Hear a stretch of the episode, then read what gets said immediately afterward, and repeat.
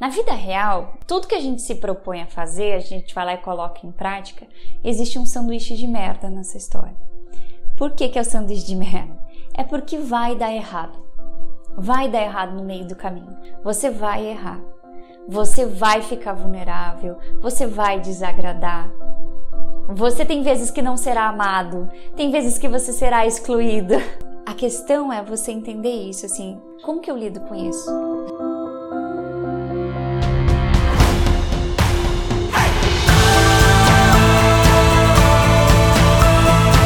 Eu sou a Nicole Tomazella. E eu sou Lara Titon. E este é o Alternativas a conversa que faltava no seu negócio e na sua vida. E você está ouvindo ao episódio número 5. Hum, tem cheirinho de profundidade no ar, hein, Nicole Tomazella? Me conta sobre o que, que será esse nosso episódio e por que, que nós estamos com as mãos assim suando e, ah, vamos dizer, entusiasmadas, para não dizer ansiosas. olha, Lara, olha o seguinte: o tema desse nosso episódio de hoje é praticamente o que quase não deixou a gente estar aqui realizando esse podcast. E ao mesmo tempo, foi por causa do tema de hoje, foi esse um dos fatores principais que justamente porque a gente tem assim um conhecimento na pele, fez a gente olhar para a gente falar assim: "Olha, seguinte, vamos lá. Vamos lá, justamente por causa disso.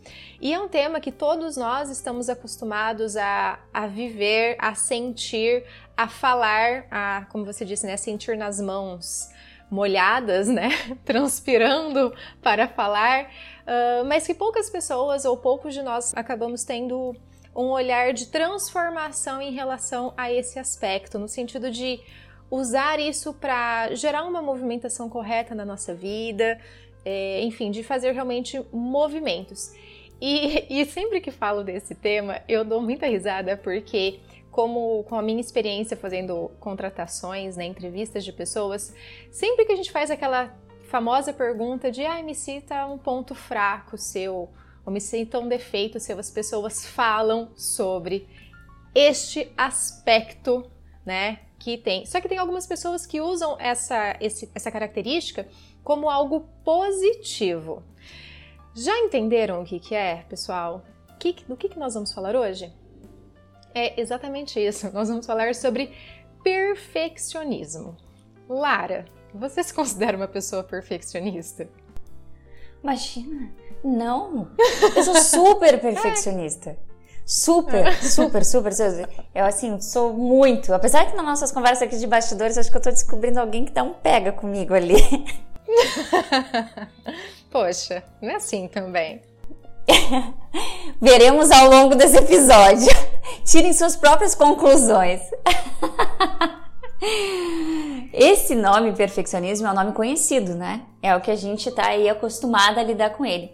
Mas na prática, na minha vida, ele se identificou como um autocontrole exagerado. E uma coisinha assim que a gente está falando de um conhecimento de, de pouquíssimo tempo, de algumas semanas assim atrás, já vim remoendo isso, mas já conto mais sobre isso. Esse autocontrole exagerado, ele é algo que não é nem um pouco saudável para mim e nem para aqueles que estão perto, né? Uh, eu estou exatamente no momento da minha vida e dos meus negócios, onde eu estou recebendo, começando a receber esse padrão de comportamento que existe há tanto tempo. Tá aparecendo assim, aonde que aperta, e aí eu estou começando a descobrir como que eu posso usar isso de uma forma mais estratégica, diria um perfeccionista, né? Mas de uma forma mais saudável. Menos dolorida, pelo menos. E olha, e essa é uma linha muito tênue, tá? Pra gente aprender a lidar, que é essa linha entre aonde que aperta e como que eu posso continuar utilizando isso, porque são anos a fio repetindo, repetindo esse comportamento, a gente vai falar um pouquinho sobre a raiz dos, do comportamento perfeccionista. Então, ela é uma, é uma linha muito tênue para você começar a descobrir ela, né? Então, até por isso que a gente propôs esse tema hoje, né? Que mesmo numa fase de aprendizado, a gente quer compartilhar com vocês aqui esse momento, até porque a gente acredita que conhecimento parado é um conhecimento que você vai desaprendendo. Então a gente está trazendo isso de um lugar de muito aprendizado para trocar aqui com vocês experiências, porque a gente ama essa vida empreendedora, a gente escolheu viver dessa vida empreendedora, então a gente precisa lidar com os comportamentos que também são impulsionadores dessa vida empreendedora. E você, Nick? Por acaso tem uma perfeccionista aí dentro de você? Imagina, eu? Capaz. Lara, eu sou super perfeccionista, assim. E olha que eu já melhorei muito. E, enfim, você sabe, né? A gente, bom, a gente já sabia isso uma da outra, mas agora que a gente está trabalhando mais juntinha por causa do, do Alternativas, é, tá sendo um aprendizado muito assim, muito bacana a gente lidar, né? Assim, até essa semana eu, né, te liguei assim, não, Lara, porque a gente precisa resolver isso, porque as coisas não estão assim, não, não, tipo assim, daí você, calma, Nick, tipo assim, não, ó, as coisas vão ser feitas dessa, dessa, dessa forma. Deu, não, mas porque tem que fazer isso, porque não tá legal, porque não, né? E, e tem momentos que é o contrário, né? Tem momentos que é você que tá num super grau de perfeccionismo e eu chego, calma, Lara. Então, né, inclusive, pessoal, eu e a Lara, a gente tem um combinado, a gente não pode surtar pelas mesmas coisas ao mesmo tempo. Cada semana, uma tem o seu direito de, de ser super perfeccionista, principalmente, né? Eu acho que as nossas principais questões são sempre em relação ao nosso perfeccionismo. E acho que até por isso, né, falando, a gente estava falando muito sobre essas questões do perfeccionismo, eu falei, tipo, Lara, temos um podcast. Né? Temos algo para ser falado, para ser discutido, embora muitas coisas não estejam ainda super claras na nossa mente, porque nós estamos vivendo isso, isso é algo que realmente a gente se, né, é igual monange, a gente sente na pele essa emoção, né, o tempo, o tempo inteiro. Cara, essas minhas piadinhas, um parênteses, nessas minhas coisas mostram quão velha eu sou. Mas tudo bem, fechei parênteses aqui. Do tempo da Xuxa. Quem não entendeu, procura no Google, que vai dar certo. Mas, e é interessante, assim, Lara, porque assim como você, né, acho que você trouxe uma coisa que é, assim, ouvinte presta bastante atenção nisso. A Lara falou assim, ah, é algo que eu venho percebendo nas últimas semanas. É, eu já sei do meu padrão de perfeccionismo há bastante tempo, acho que até o meu trabalho possibilita muito isso, né? De como eu estudo muito a respeito de padrões de comportamento, o meu perfeccionismo me ajudou a procurar a respeito do meu próprio perfeccionismo. Mas, de forma geral, até um, um tempo, né, um, um pouco tempo, eu entendia esse meu comportamento, esse conjunto de comportamentos que nós definimos como perfeccionismo como uma super vantagem competitiva minha, né? Porque, enfim, é assim que a, que a gente pensa, né? Vira uma vantagem competitiva. Por quê? Porque eu vejo que esse meu perfeccionismo, esse desejo de fazer as coisas muito bem, me trouxe onde eu estou hoje. Eu não consigo me imaginar fazendo algo ou chegando onde eu estou se eu não tivesse passado por um nível de autoexigência. Ao mesmo tempo, eu falo que o que determina se as coisas são boas ou não é a dose, né, Lara? Então, de vez em quando, eu perco a mão e esse perfeccionismo, ele acaba comigo, ele me trava, ele me bloqueia, ele me irrita e ele me deixa irritada com as outras pessoas. Né? Então, já teve momentos que me fez muito mal. Uh, hoje eu consigo, na hora que vem, eu consigo respirar fundo e falar: calma, Nicole Vamos lá, vamos lidar com isso de uma forma melhor. Eu procuro entender esse comportamento, por que, que eu tô sentindo isso, e aí eu consigo usá-lo de uma forma melhor, ou como você disse, né? De uma forma mais estratégica, de uma forma que, que seja, enfim, menos dolorida para mim, né? Então eu vou trabalhando isso ao longo de terapias e processos de coaching e conversas, né, com amigos e comigo mesmo, de migo comigo, para conseguir lidar com esse perfeccionismo. Na verdade, nesse lance é mais tipo eu, eu mesmo, Irene, né? eu, eu mesmo, Irene, totalmente. Estamos avançando todo o repertório aqui da nossa época, né? Então vamos lá. Xuxa, Monange, né? Já que as pessoas já entenderam a idade, tá tudo certo. Tá tudo certo. Bom, eu acho que só por esse comecinho você já começou a entender que aqui nós temos duas pessoas que estão numa prática intensa do perfeccionismo, que nós já fizemos laços é, sanguíneos, né? Aqueles pactos sanguíneos de queremos passar por isso, reconhecendo que uma outra tem isso e passaremos isso juntas. Para a gente poder chegar no nosso ponto, assim, que é o objetivo desse podcast, que é gerar alternativas aqui. Como a gente sempre fala, a gente não quer trazer verdades absolutas aqui, a gente quer trocar com vocês alternativas que a gente testa, que os nossos clientes estão testando, que você pode testar aí e ter alguns resultados e também você pode enviar para a gente que possa enviar uma alternativa para nós. Então, para a gente chegar nessa construção de alternativas, Deixa eu te perguntar, Nick, como que funciona esse perfeccionismo? Olha, Lara, é interessante essa pergunta, porque conforme você estava contextualizando aí, eu fui justamente pensando por que, que, né, pode ser que o ouvinte esteja se perguntando por que, que a gente resolveu trazer isso? É só porque a gente sente na pele essa emoção? Mas na verdade não, a gente realmente vê é, com muitas pessoas, né? Sejam nas entrevistas de emprego, como eu dei exemplo, mas os nossos clientes trazem muito isso. E, e como tanto você como eu falamos, o perfeccionismo é algo que fica meio obscuro porque a gente não vê o perfeccionismo como perfeccionismo. Então, onde que eu vejo o perfeccionismo? Eu vejo numa irritação, eu não concordo com o que as pessoas falam, eu não aceito determinadas questões. Então, vem muito como um mal-estar, como um inconformismo, com uma crítica elevada, e essas questões me fazem mal enquanto pessoa, enquanto profissional, enquanto amiga, enquanto esposa, enfim, tudo isso me, me gera muito incômodo. E aí eu acabo lidando com estes incômodos como se fossem eventos isolados. Mas aqui, né, quem já ouviu os nos, nos nossos outros episódios, a gente sabe que a gente busca causas mais profundas. Então, se eu olho apenas esse incômodo isoladamente, eu não lido com realmente a causa, realmente de onde é, de onde isso vem. Então, o perfeccionismo às vezes ele vem pra gente assim como uma voz de que, ai, a gente tem que fazer as coisas dessa forma, porque se você não fizer desta forma, uh, vai dar errado, né? Assim, você vai ser demitido, as pessoas não vão gostar de você. Então ele vem muito com algumas frases que nos acusam, que nos botam medo, que nos intimidam. É, você vai perder o maior negócio da sua vida. Se você não fizer isso, as pessoas vão te julgar. E isso incomoda. Então, como, como eu falei, a gente olha e a gente sente a dor do evento isolado, mas o conjunto desses comportamentos a gente chama de perfeccionismo. Então, para não lidar com essa voz de você não vai dar conta, as pessoas vão te julgar, você vai perder o seu cliente, é, eu atendo a voz e aí eu acabo comigo. Então é uma coisa muito defensiva, Lara, e a gente não percebe no dia a dia. A gente só fica com a falta de ar, com as mãos, né, molhadas, né, de nervoso e acha que é normal. A gente acha que é normal, a gente acha que isso, tô falando de um lugar muito meu assim, de que eu olhava para isso e falava assim, não, mas todo mundo se sente assim, certo?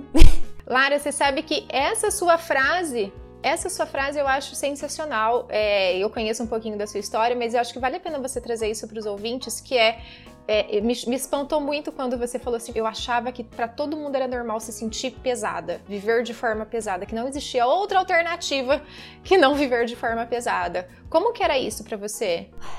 É, ainda, ainda tá sendo, tá? Essa, tudo isso que eu vou falar aqui pode ser que quando esse podcast for no ar eu já tenha novas conclusões sobre ele, assim.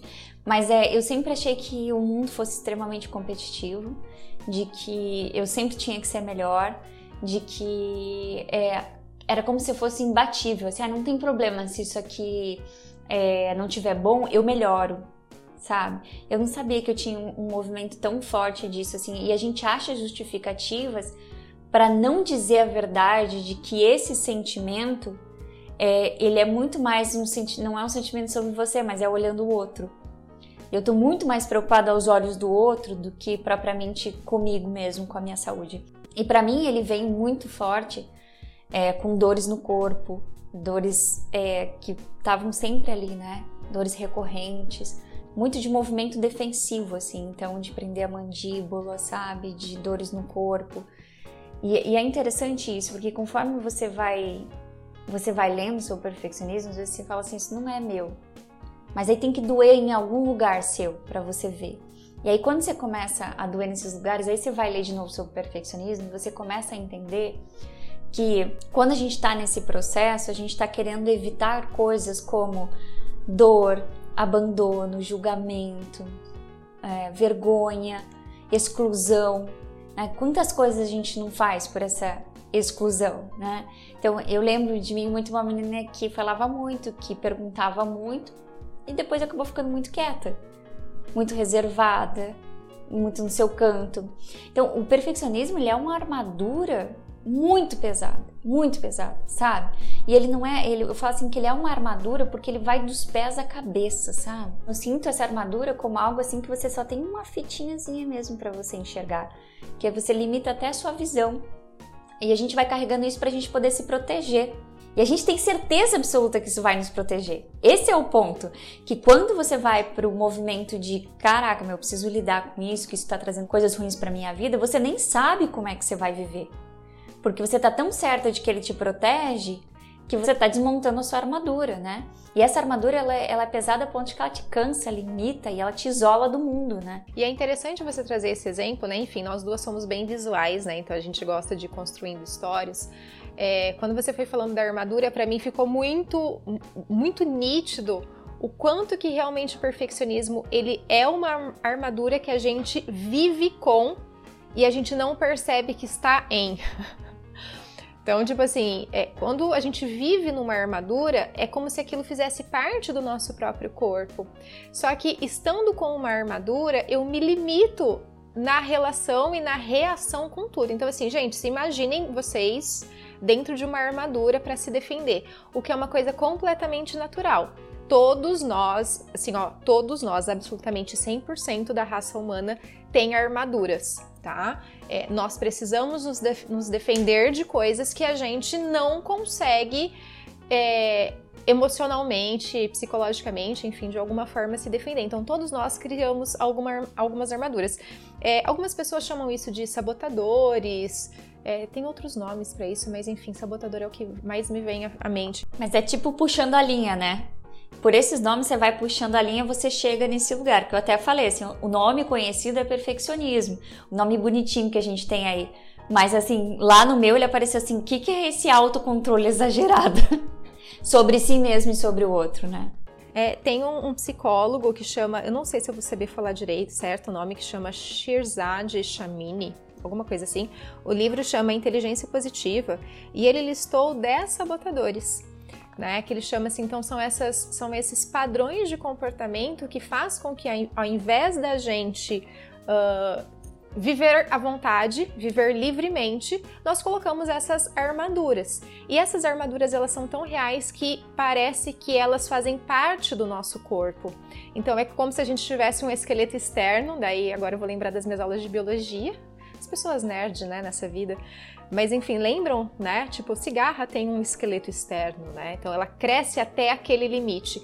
Então a nossa armadura, como por exemplo o perfeccionismo, faz com que a gente cresça até um certo limite. Então a Lara falou, dentro da armadura você tem um campo de visão muito limitado por aquilo que está em frente a, ao que fecha lá os olhos na armadura, né? Para você não morrer. Então a gente se, se coloca dentro de uma armadura para a gente não morrer só que ao mesmo tempo a gente está limitado. Só que infelizmente a gente não percebe isso no dia a dia, ou melhor, não percebia, né? Porque graças à nossa boa vontade de superar o nosso perfeccionismo, nós estamos aqui falando com vocês abertamente, né, nesse nosso podcast para que vocês, né, a gente sempre provoca aqui reflexões profundas para que vocês possam ir além e entendam essas armaduras e vocês comecem a sair, assim como a gente também tá querendo sair delas, né, Lara? É esse um ponto que a gente tem que ficar ligado, gente, que você pode começar a se identificar aí. O perfeccionismo ele trava. Ele trava, assim, é como se essa armadura ela começasse a enferrujar, você já não consegue mais fazer seus movimentos. E ele traz coisas. Presta muita atenção nisso que eu vou falar, porque para mim foi de uma revelação isso, assim e ele traz junto de si nessa trava, ele traz depressão, ansiedade, compulsão. Ele te paralisa para a vida, ele paralisa os teus sonhos, ele te faz perder oportunidades, né? E como ele faz isso? Assim, são muitas coisas. E, e graças a esses acompanhantes que vêm com o perfeccionismo, é que a gente pode chegar no estágio do basta. O que, que é o estágio do basta? Cara, eu não aguento mais esse ciclo vicioso. Eu preciso sair disso. Eu cansei de repetir os mesmos resultados. E bem na verdade, assim, ó, já que a gente tá aqui super exacerbando, testando o nosso perfeccionismo, eu lembro que eu cheguei na terapia e falei assim, ó, eu não aguento mais ser eu mesmo. Não aguento mais ser eu mesmo, tá pesado, tá pesado, eu, eu quero sair desse lugar, eu não aguento mais.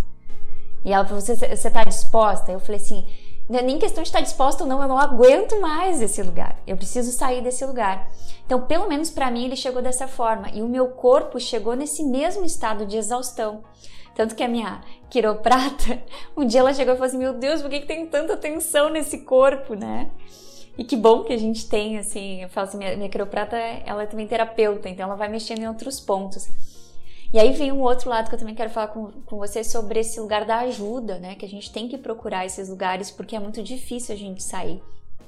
Então, é quando a gente não aguenta mais. Então, graças a esses lugares que o perfeccionismo nos leva, ele vem trazer esse alerta pra gente dizer: chega, chega, eu quero sair fora disso, eu quero voltar para a arena da vida, porque ele te sacrifica.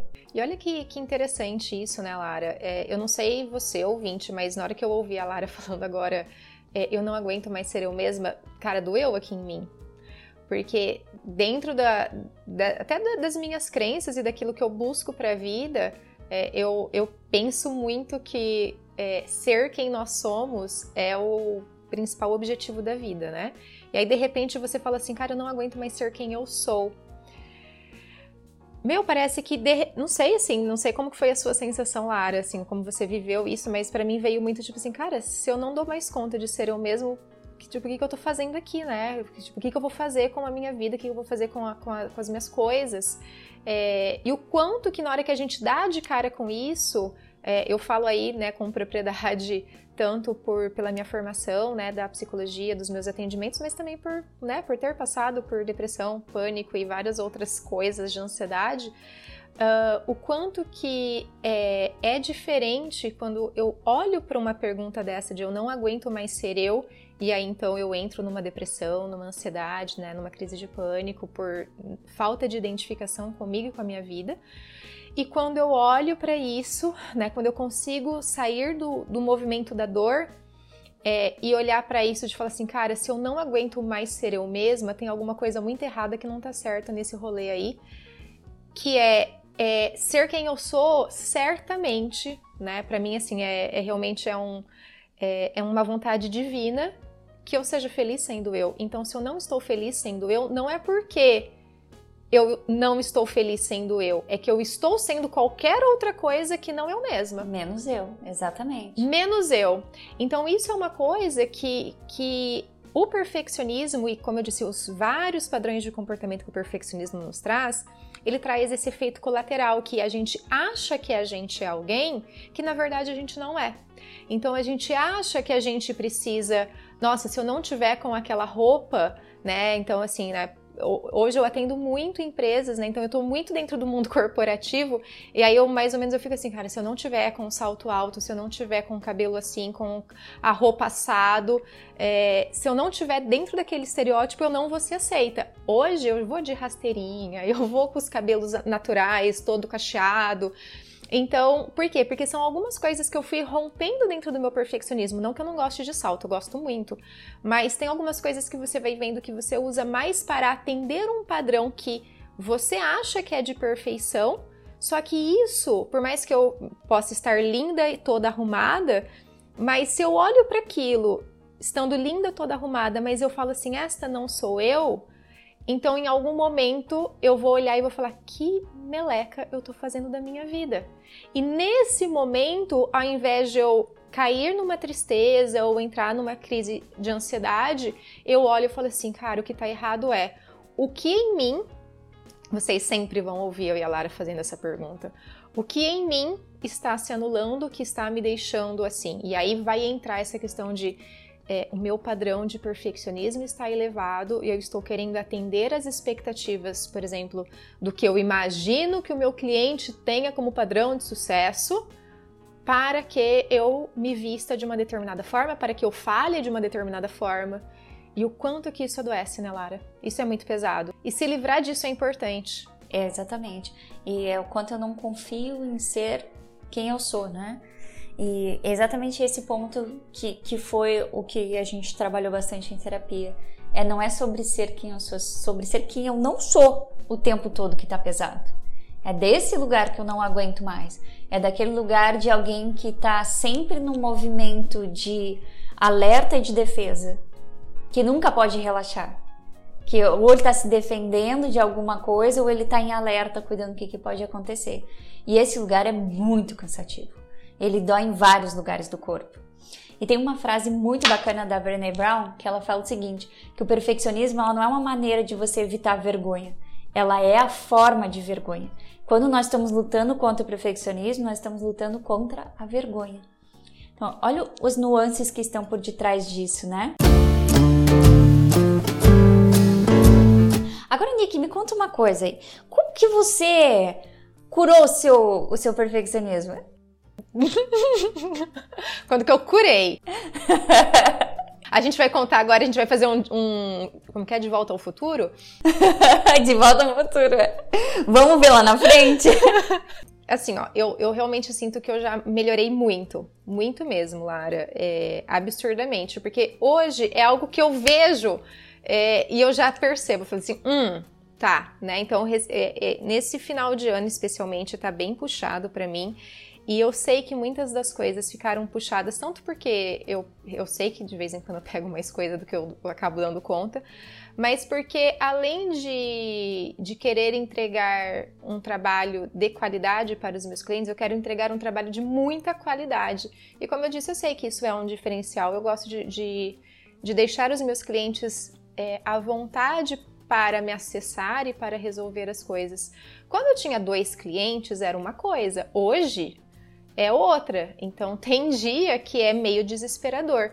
Então eu aprendi a, a, perceber isso em mim e eu também venho aprendendo a conversar com os meus clientes a respeito, a respeito disso. Sobre como que posso, a gente pode lidar, às vezes realmente fazer uma negociação de prazo e muitas vezes realmente lidar com uh, falar assim, Nicole, é, você só precisa fazer tal coisa. Não precisa, tipo, você só precisa chegar em tal lugar. Você não precisa chegar de Mercedes em tal lugar. Você só precisa chegar, entendeu? Então, trabalhar com esses com esses conceitos internamente é importante.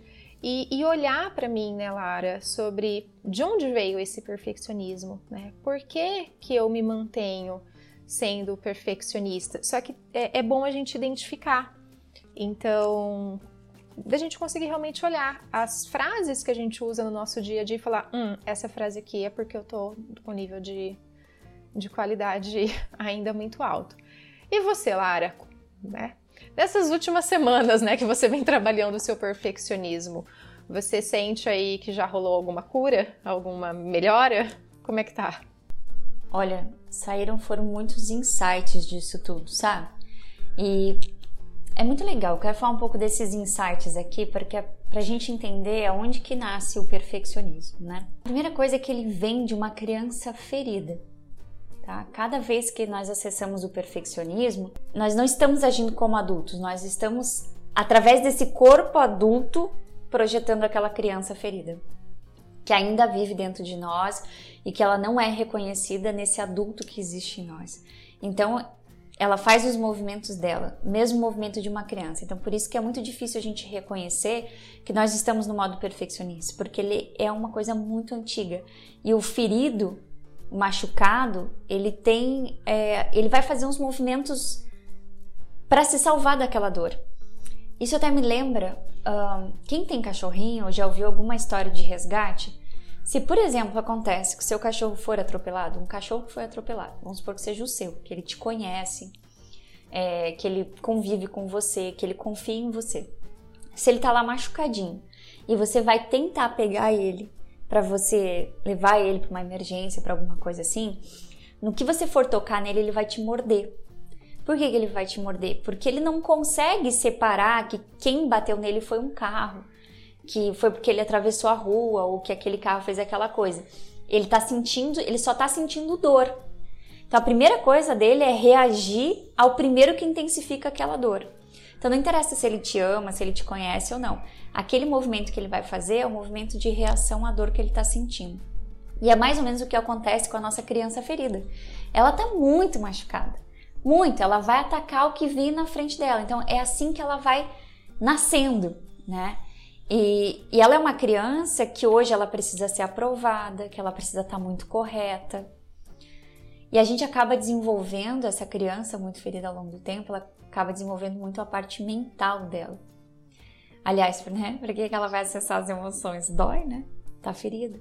Então a gente vê características aí do perfeccionista, que é uma pessoa que tá no desenvolvimento mental. Geralmente a gente vê pessoas.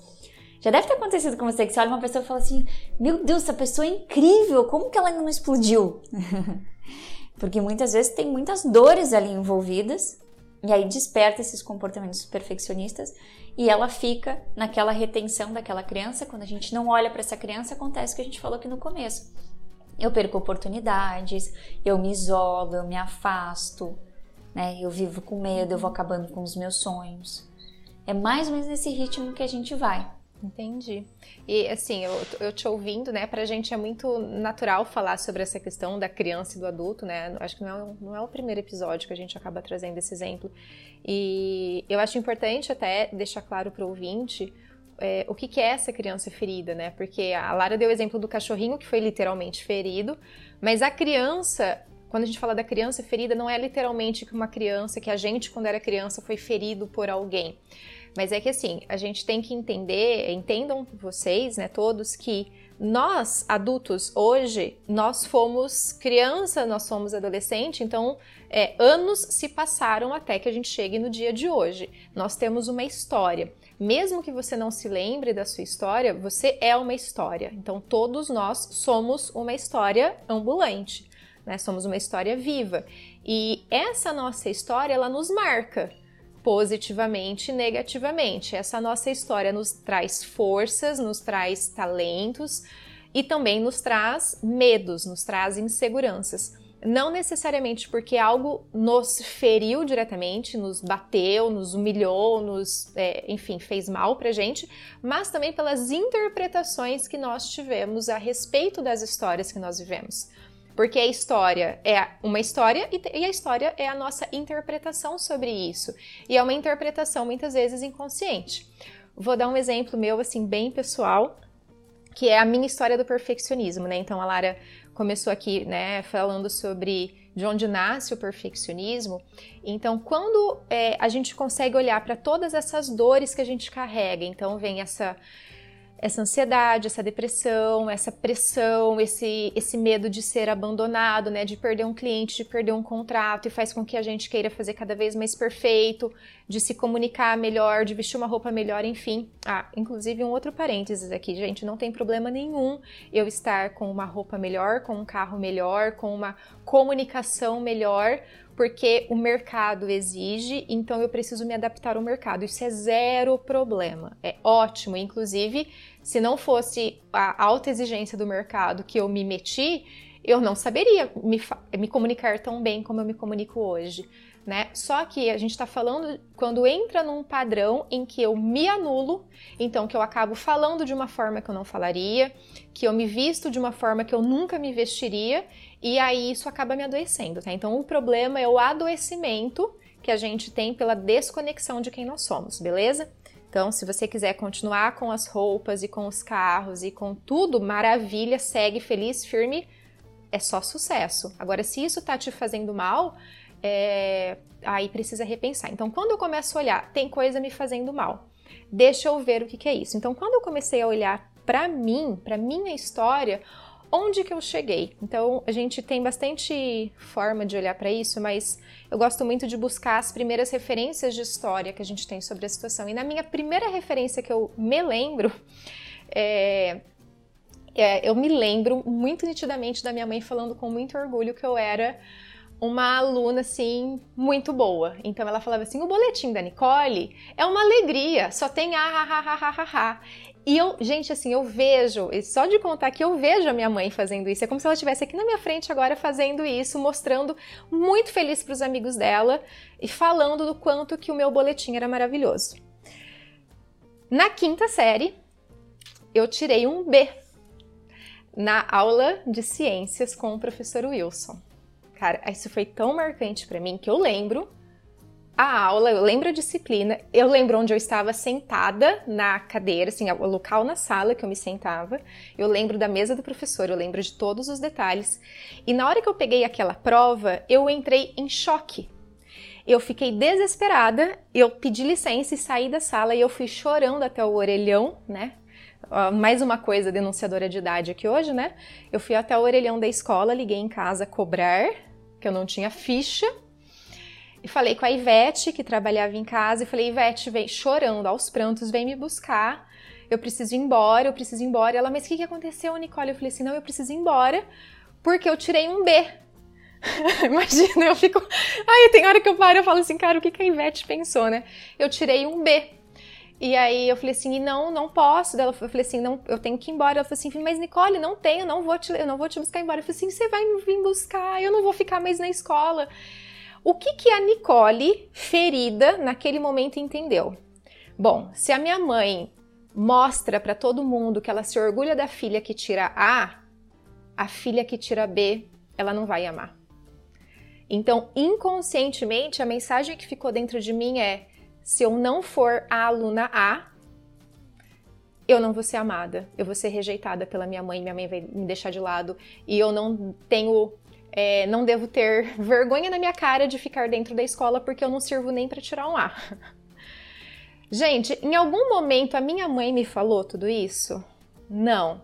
Ela em nenhum momento. A minha mãe realmente é, até hoje, né? Ela assim, ela é muito minha fã e ela realmente tudo que eu faço ela super me elogia. E ela não falou isso, mas a Nicole criança, né, que eu devia quinta série, sei lá, tem uns 9, 10 anos, aquela criança ouviu isso e ela ficou com aquilo. Então, aquilo foi se formando ao longo da minha vida até chegar um momento que se eu não tiro o A, eu vou ser abandonada. E para não ser abandonada, então eu preciso batalhar muito para tirar o A. Então, assim, olha só o rolê que você chega e olha e fala assim: tá bom, caramba, vem de lá. Então, o que, que eu preciso fazer? Eu preciso, então, acessar. Ai, Nicole, é difícil acessar a história. Gente, eu tô falando de muitos anos trabalhando para conseguir acessar essa história, né?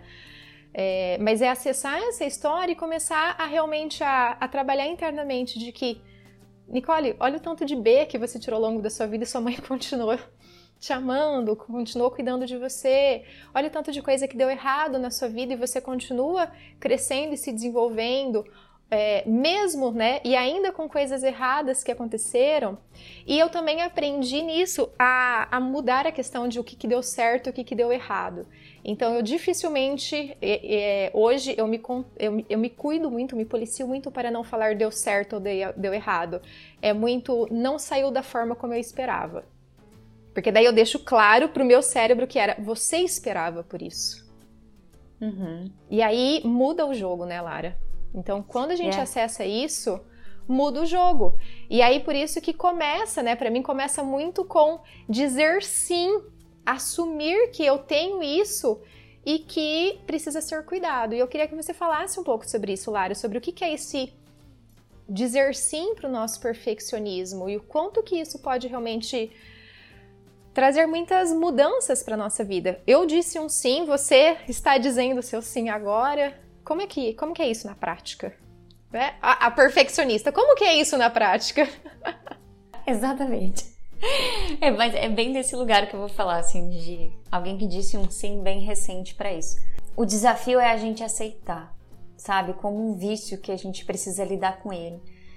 É o desafio de se reconhecer, de se aceitar, de, de sentir que você é bom o suficiente por hoje por esse momento. Isso me lembra muito o AA, né? Aquela frase do AA, só por hoje. Então eu tenho praticado muito isso, assim, só por hoje. Ou só por esse momento, né? Que às vezes a gente não dá conta o dia inteiro, mas às vezes é nesse momento eu vou segurar a barra. E trocar o alerta, né? Como eu falei, do estado de alerta de defesa por um estado de percepção, de se ver, sabe, fora daquele. Da, daquele conjunto de ações, né? De, de replicar e de ficar batendo o tempo todo sem pensar. Então é, é como você aceitar que você tem um vício e que todos os dias você tem um desafio de lidar com ele. E é através de pequenos passos diários, assim, bem pequenos, que nós vamos chegando um pouquinho mais perto de viver intensamente a vida, sabe? É sobre você acessar suas emoções sem filtro, sobre você deixar que elas venham e você possa dialogar com elas. É você estar presente, principalmente para os seus pensamentos e para os teus sentimentos, para você não ser dominado por eles, para você não ser tomado por eles, porque eles são os primeiros que estão em movimento. Eles já estão no movimento automático. Então, o desafio é você estar consciente o tempo todo e não ser tomado por isso que já está tão presente há tanto tempo. É sobre você aceitar curar essa criança, criança ferida, você dizer sim para essas feridas que existem, entender onde que elas nasceram, os machucados que aconteceram, cuidar de cada um deles, sabe? Não é sobre você ficar lá só cuidando do passado, mas é assim, pô, é um desafio grande, porque é um vício, é um vício que está enraizado em você, ele não vai curar de uma hora para outra, sabe? Então é você se permitir ser humana, bem humana, bem falível, porque a perfeição não existe. E é uma frase que, é, sabe, você tem que ficar repetindo para você, essa perfeição ela não existe. Ela é uma meta inatingível, você não vai chegar lá. É você assumir que a gente tem uma natureza que ela é imperfeita. E ponto, ela é imperfeita. Nós somos perfeitamente imperfeitos, né? É. Uma frase ótima para os perfeccionistas. Nós somos perfeitamente imperfeitos. Eu sempre penso nisso. Essa foi uma das frases que me ajudou a, a lidar com, com esse meu padrão perfeccionista. É, eu sou perfeita na minha imperfeição. Eu repetia isso para mim várias vezes por dia. Eu sou perfeita na minha imperfeição. Eu sou perfeita na minha imperfeição. Porque, ok, né? Se eu digo sim pra minha perfeição, eu falo assim, tá bom, ok, você tá aqui, né? A gente falou no episódio do medo a respeito disso, né? Não queria que você estivesse aqui, mas já que você tá, beleza, senta aqui, é nós, estamos junto. Então, assim, é, e, e, de verdade, por quê? Porque esse perfeccionismo, como eu disse, essa, essa, entrega ótima, querer entregar além, fazer algo a mais, traz pra gente bons resultados. Então eu sei que eu não vou conseguir dizer não para ele de todo. Então eu olho e falo tudo bem, eu sou perfeita dentro, né, considerando as minhas imperfeições, considerando que vão ter dias que eu não vou ser perfeita, não, não vai sair do jeito que eu quero, né, Lara? E sabe que tu, tu trouxe uma coisa muito interessante, que é um, uma uma substituição disso, né? Que o perfeccionismo, você falou assim, de cuidar nas entregas e tal. Ele é muito, vamos lá, voltando a esse ponto que o perfeccionismo é aquele autocontrole exagerado. Como que ele tem um ponto positivo? Quando ao invés de controlar, eu dirijo, eu organizo, ele é diferente. E se eu olhar e falar assim, ah, meu perfeccionismo me trouxe organização. Não, não é isso. É organizar é diferente de ser perfeito, sabe? Ah, eu entrego as coisas em dia, eu cumpro os prazos, né? Por quê? Não porque eu sou perfeccionista, mas porque eu consigo me organizar porque eu vou me organizando, eu vou me preparando para as coisas, eu consigo dirigir a minha vida, gerir a minha vida, administrar essa vida. É diferente de eu tentar controlar tudo, sabe? Isso fez muito sentido para mim. E tem um ponto muito interessante aqui que é a gente se tratar com muito amor quando a gente diz esse sim. É nos acolhermos com amor, né? Não o contrário disso, sabe? Que é, que você te, se sentiria mal se alguém falasse com você dessa forma com que você mesmo fala. É decidir você dedicar amor e compreensão para os momentos que você sofre, para as falhas que você fez, para quando nós nos sentimos inadequados. Ao invés de a gente ficar revidando e trazendo aquela, aquela criança ferida o tempo todo. É olhar para aquilo com amor, sabe? E, a, e o mais importante, como eu falei agora há pouco, é você criar uma egrégora ao redor de você que vai te ajudar a transitar nessa jornada. Né? Um, uma pessoa que tem um vício é o que ela vai fazer. Né? O grupo do AA ele prepara isso, né? Tem lá, não sei como chama, acho que os padrinhos, né? Que vão te ajudar nesses momentos que você tem dor e que você, ah, eu tô, tô com vontade de beber aqui e tal. Aí é pro padrinho, sei lá, não sei se chama um padrinho, não sei, que você liga para essa pessoa e ela vai te auxiliar. É um anjo que tem lá. É, tipo um anjo, eu chamaria de anjo. Mas é montar essa egrégora junto com você, porque é o processo, é a jornada, sabe? A Day até fala assim, ele não é um vídeo do Rios que você vê aquela comida preparada em 10 minutos e você não vê todos os pormenores que tinham antes daquele vídeo acontecer, sabe? De repente é um vídeo de um minuto e demorou uma hora para ficar pronta a comida, né? Com... Nossa, e o vídeo também. Uhum. E o vídeo também. Então assim, gente, dói. Dói dizer esse sim. Né? A gente não tá aqui para falar de um lugar tipo, ah, é lindo, maravilhoso. Não, não é. Dói. Não é confortável, dói, dói, dói no corpo, dói na alma. porque tudo em você vai resistir. São anos de práticas a fio nesse comportamento.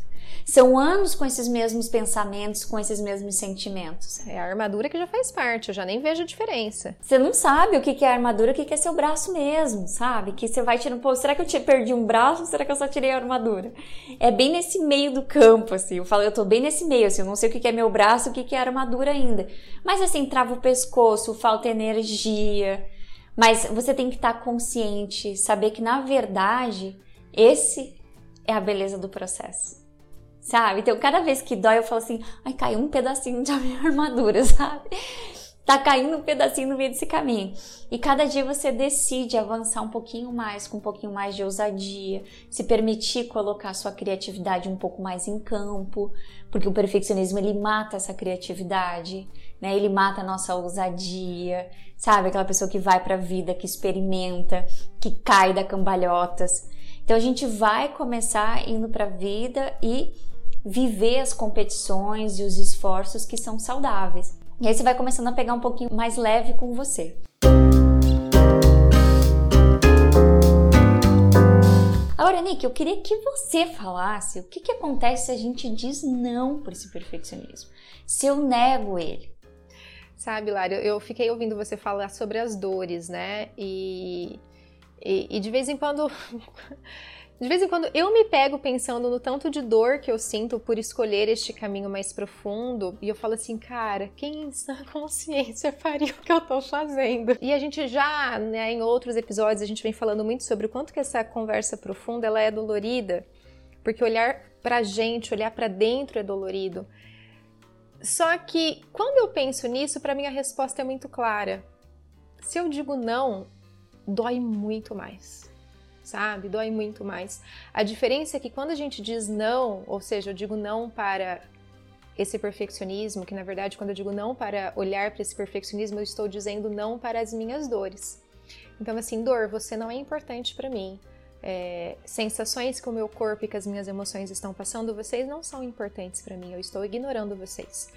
Ao fazer isso, a nossa dor é muito maior, qual é a nossa dor nesse caso? É a desconexão com a vida, é falta de sentido de vida, é falta de perspectiva de vida, é esse questionamento de que merda é essa que eu tô fazendo na vida? Para que que minha vida serve? Para que que para que que eu me relaciono? Para que que enfim. Então, essa dor desse vazio, essa dor de não lidar com, com as nossas dores, ela é muito maior do que lidar com a dor. Então, a gente está falando, obviamente, de é, da, do quanto que é difícil a gente tirar essa armadura, porque essa armadura está tão colada na nossa pele que tirá-la é, realmente acaba tirando uns pedacinhos nossos, né? Então machuca mesmo. Só que, é, cara, é, não tirar essa armadura, eu nunca vou ter a sensação de viver de verdade. E falando isso agora, eu lembrei do filme Soul, eu não sei se, se vocês já assistiram, mas eu super recomendo. É um, um filme da, da Pixar é, que fala sobre as almas vindo para a Terra. E tem uma alma que ela não quer vir para a Terra sob hipótese alguma. E ela arma, assim, basicamente ela arma para que as pessoas não venham para a Terra, porque ela acha que não tem nada a ver com a. Com, tipo assim, não tem nada a ver vir para a Terra, não tem porquê. Tipo, a vida na Terra não é legal, né? E assim, vou acabar dando um pouquinho só de spoiler, mas é, ela acaba vindo para a Terra e aí ela sente algumas coisas. E ao sentir algumas coisas, ela fala: Cara, vale muito a pena viver. Né? Enfim, não é assim que acontece, tá, gente? Ela não fala, cara, vale muito a pena viver, mas só pra vocês entenderem o, o contexto. Uhum. Mas é isso, sabe? Então, enquanto a gente diz não para olhar para essas questões internas, eu não estou vivendo. Então, é, é também pesado, é também sofrido, eu perco oportunidades, os meus relacionamentos vão de mal a pior, eu vivo de uma forma restrita.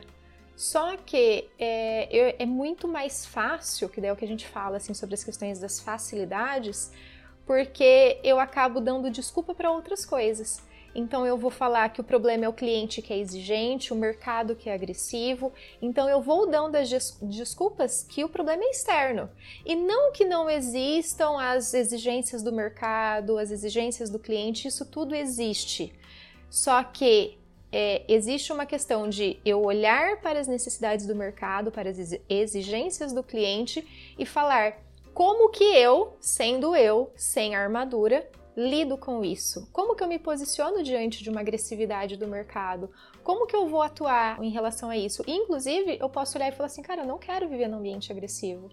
Eu não quero lidar com esse tipo de de jogo, né? Eu tenho um cliente que recentemente a gente fez uma transição dele e ele falou assim: Meu, eu cansei desse, desse jogo de roleta russa, não quero mais brincar disso.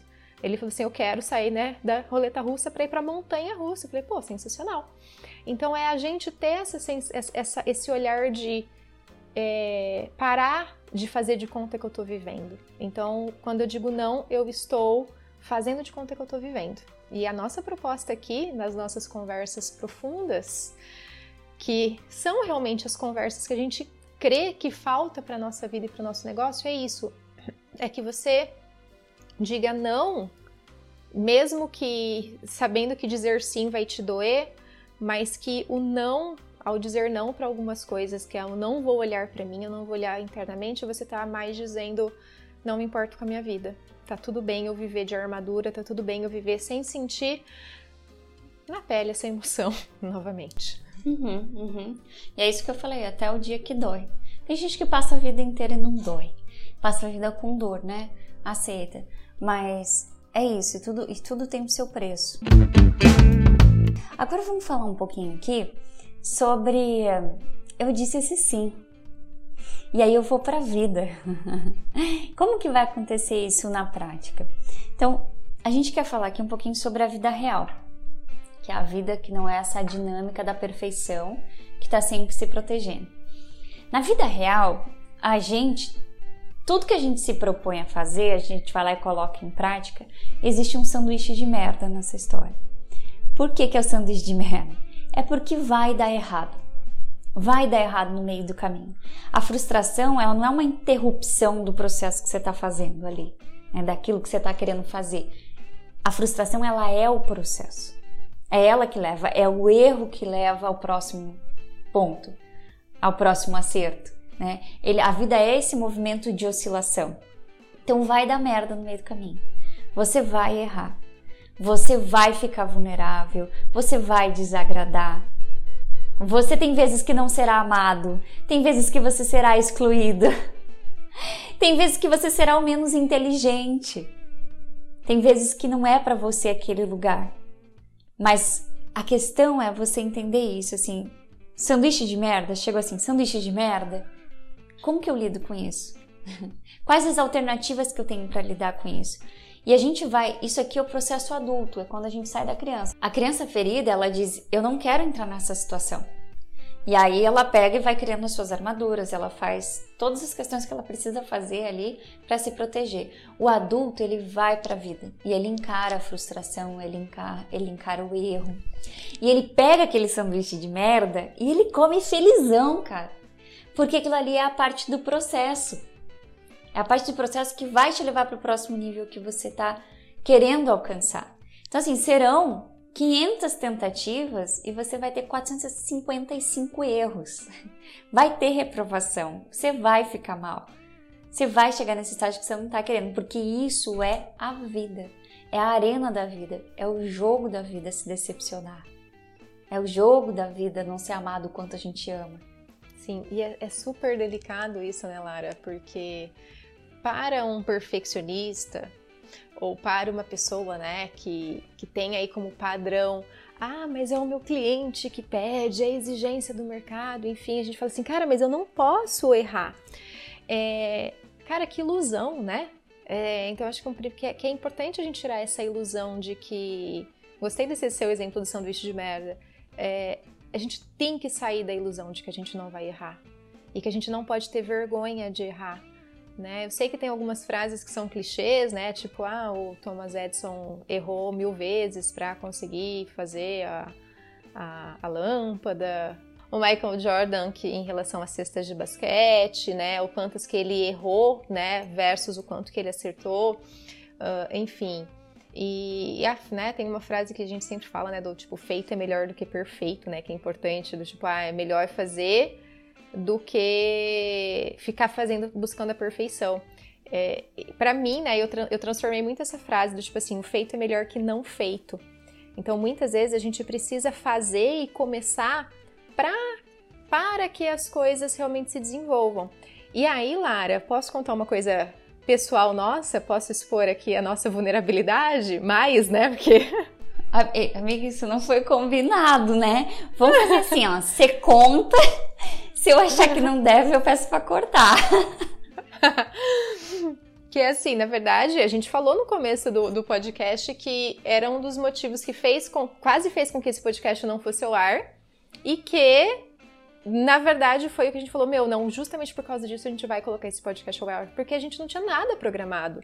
Então, assim, para duas perfeccionistas colocaram o podcast no ar sem ter os movimentos friamente calculados, cara, foi assim, foi muito um Cara, feito é melhor do que não feito. Vamos colocar algo no ar? Vamos fazer um movimento? Então, é, é, é ter essa confiança, sabe? De é, a gente sabe que a gente vai errar. Então, a cada episódio que a gente grava, a gente fala assim, cara, no outro a gente, no, no, anterior a gente fez isso de errado. Nossa, no anterior isso aqui ficou muito legal. Nossa, agora a gente vai fazer tal coisa. Então, quando a gente aceita o nosso perfeccionismo, a gente consegue sair em movimento. Isso é muito importante. E a gente já reconheceu várias falhas nesses, né? Estamos no quinto episódio, nesses cinco episódios, né? Nos quatro que já, já, já a gente já gravou. Mas é assim, é assim que funciona. E a gente precisa aceitar isso. Aceita que dói menos. Chico Xavier. É, isso, é, eu estava até lembrando de uma frase, eu ouvi dessa forma, não sei se a frase é dessa forma, e nem sei se vai estar num, num, num inglês correto, assim, eu já tentei traduzir ele algumas vezes, quem sabe você consegue me ajudar. Pra, mas ela não faz muito sentido, assim, traduzindo, mas eu vi a Liz Gilbert falando, é, I don't wanna be perfect, I wanna be finished. E aquilo, aquilo me pegou de um nível, assim, estratosférico, porque, assim, não é sobre o podcast perfeito, sabe? É, é sobre, o, é sobre o podcast imperfeito, não é sobre o podcast perfeito que nunca foi pro ar, entendeu? É, é, esse, é desse ponto que a gente parte. E claro que o que antecede isso é hoje pela manhã eu pensar assim, eu vou ligar pra Nicole e falar que a gente não vai gravar esse podcast. porque eu não tenho repertório para falar sobre esse assunto, a gente não teve tempo de conversar e estruturar, a gente vai entrar no ar falando muitas coisas. E aliás, a gente vai ser o maior podcast até agora, a gente já tá entrando em uma hora de podcast. Em duração de tempo. Uhum. Em duração de tempo. Então, o que a gente achou que não tinha um podcast, temos. Temos Mas, um podcast. enfim, temos um podcast, e se nós temos esse podcast, nós agora vamos para nossa etapa estrutural aqui desse podcast, que é o quê, né? Qual alternativa fica para você desse dia nem tão perfeito?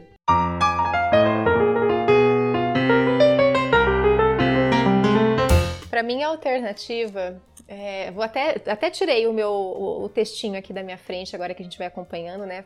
É, já que a gente abriu aqui, acho que tem uma coisa bem, bem importante. É, eu falava com a Lara isso antes da gente entrar para a gravação e, e, eu considero importante que você ouvinte saiba. Eu e a Lara, a gente. Lara e eu, colocando no português correto, Lara e eu deixamos tudo estruturado, né? Então a gente define o tema, a gente tem um, né, um, um método, uma organização de, olha, tem, né, começa aqui, daí tem esse, esse, esse tipo de assunto, e a gente discute, colocamos os textos e, e a gente tem um script muito bem montado. É, e para esse, justamente para o do perfeccionismo, isso não rolou. Não rolou por causa das nossas agendas, realmente não dava. E eu, assim, foi muito do tipo: a, a, a Lara não estava se sentindo à vontade para falar sobre o tema porque ela está vivendo sobre isso, como ela falou. E ela colocou as ideias. Eu, Nicole, li, tipo, meia hora antes da gente entrar para a gravação, rapidamente o que ela tinha colocado, a gente discutiu rapidamente é, para a gente entrar. E foi muito na confiança. Então, para mim, o que fica de alternativa, né? coloquei tudo isso para contextualizar. Para mim, a alternativa é, é, uma coisa que a Lara trouxe do quanto que é importante a gente ter a nossa egrégora, da gente ter a nossa rede de apoio. Assim. Então, é, não à toa Lara e eu estamos lidando juntas com muitas dores nossas, né? A gente já falou aqui também em outros episódios do quanto que está sendo muito um processo de cura para a gente gravar esse podcast e, e, o quanto que é importante ter alguém que entende da tua dor, para te dar o suporte para isso. Então, para mim, a alternativa fica essa, minha amiga. Muito obrigada por fazer parte do, da minha egrégora e me ajudar a passar por todo esse rolê louco, né? Conseguindo entrar para gravar um podcast no escuro, praticamente, mas porque eu sabia que é, nós duas daríamos conta de passar por isso juntas. Então, acho que isso é muito importante, ter alguém com quem a gente consegue passar por junto. Né? Pode ser uma única pessoa, né? Pode ser uma pessoa mais a terapeuta, enfim, né? Mas para ajudar realmente a gente a lidar com esse com este rolê do perfeccionismo e baixando a guarda, tirando as armaduras e quando sentir a dor da saída da armadura, ter realmente a quem a quem recorrer. Então, esta é a alternativa que eu levo de hoje, Lara. E você, minha amiga, que alternativa você leva? A alternativa que eu estou aprendendo a, a viver com ela. Porque não sei se eu ainda tenho um estado de compreensão, assim, mas eu decidi abraçar a causa, que é confiar no processo. Então, isso para mim é algo muito importante. E a Ale Camilo fala uma frase que toda vez que hoje foi ativada até essa frase, que é não é sobre ser importante, é sobre servir. Então, estar aqui hoje foi assim, né? Eu tava lá e pensei, não, vou ligar pra Nicole e falar assim, cara, não vamos gravar esse negócio. Ponto, vamos mudar, vamos falar de uma coisa que a gente tem mais domínio sobre o assunto. E aí a Deia foi lá e deu um chute na minha bunda, um tapa na minha cara e disse, vamos fazer esse negócio. Aí na consequência eu puxei vocês juntos e vamos fazer esse negócio. Porque não é, não é sobre a gente, é sobre o quanto esse, esse lugar de aprendizado aqui pra gente, colocar essas, essas coisas aqui em voz, né, e em vídeo, que é o que isso vai se tornar, pode chegar a tocar a vida de alguém. Eu ficaria muito feliz de ter recebido esse vídeo um pouco antes, é, mas tá tudo certo, eu confio no processo. então, é isso, terminamos o nosso podcast número 5 as alternativas ao perfeccionismo 2.0, que nós nomeamos ele, que ele tem 2.0 aqui com a gente, né? De tão profundo que foi. Exatamente. E para você que está no nosso podcast, quero te convidar a ir lá nas nossas redes sociais e comentar qual alternativa que você leva desse nosso episódio. Um beijo, minha amiga. Te vejo no próximo. Um beijo Sim, nos vemos na próxima semana, nos ouvimos na próxima semana. Muito bom estar com vocês aqui na nossa vulnerabilidade não perfeita, perfeitas na nossa imperfeição. E desejo que você aí que nos ouve possa praticar também a sua perfeição na imperfeição. Um abraço e até semana que vem. Tchau, tchau.